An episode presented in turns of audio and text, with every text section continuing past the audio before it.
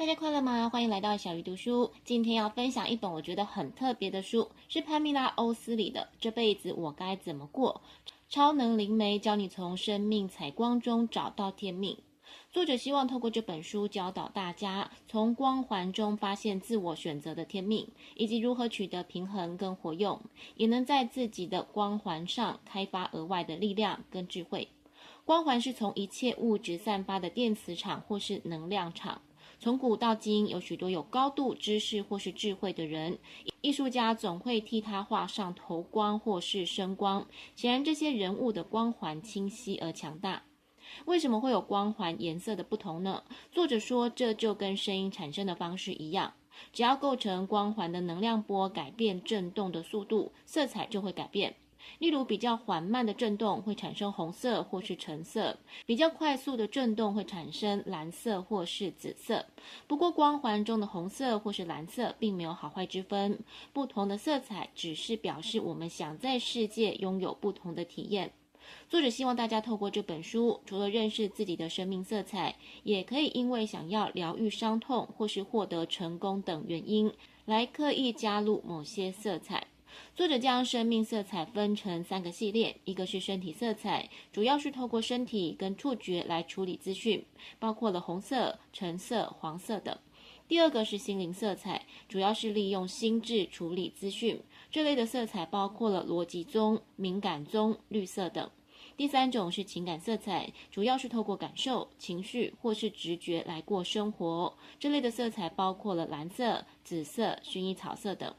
想要找出自己的生命色彩，有两种方法：一种是透过这本书的描述，看一看哪一个是最符合你的人格特质；而另一种方式是这本书有提供问卷，看一看回答最多是的是哪一个项目，就是你的生命色彩。作者认为，我们常常因为家庭压力或是别人的期待而压抑了自己的生命色彩。例如，某个生命色彩是黄色的人，天生无拘无束、精力充沛，但是可能受到了有权威的父母的影响，而表现出有纪律的特质。最后，他失去了天生的敏感特质跟创造力。这本书也提供从职业找出你的生命色彩。作者希望你在不考虑经济跟家庭的状况下，选择出一组最吸引你的清单。像我自己选的第十二组，它里面包括了演员、说故事者、作家、歌手等，就是薰衣草色。接着你就可以往后翻，找出自己生命色彩的描述。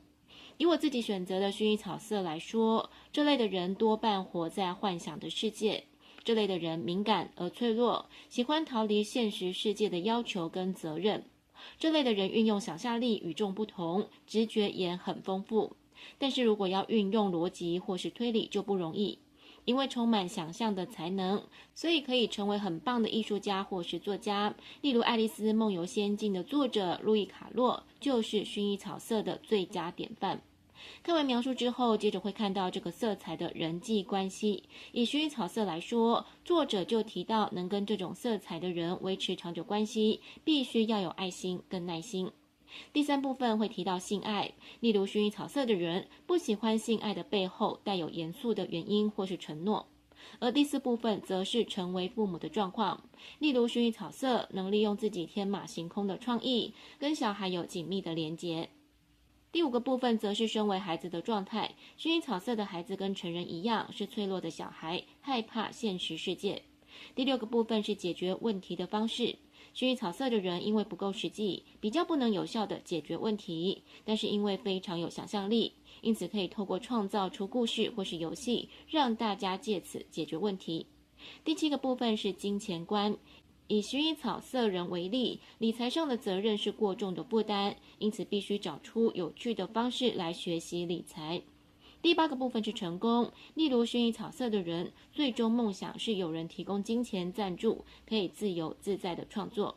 最后还有适合的职业跟如何维持健康。我觉得这是一本很有趣的书，可以透过找到生命色彩来更了解自己，然后参考作者在生活的各个方面所提供的建议。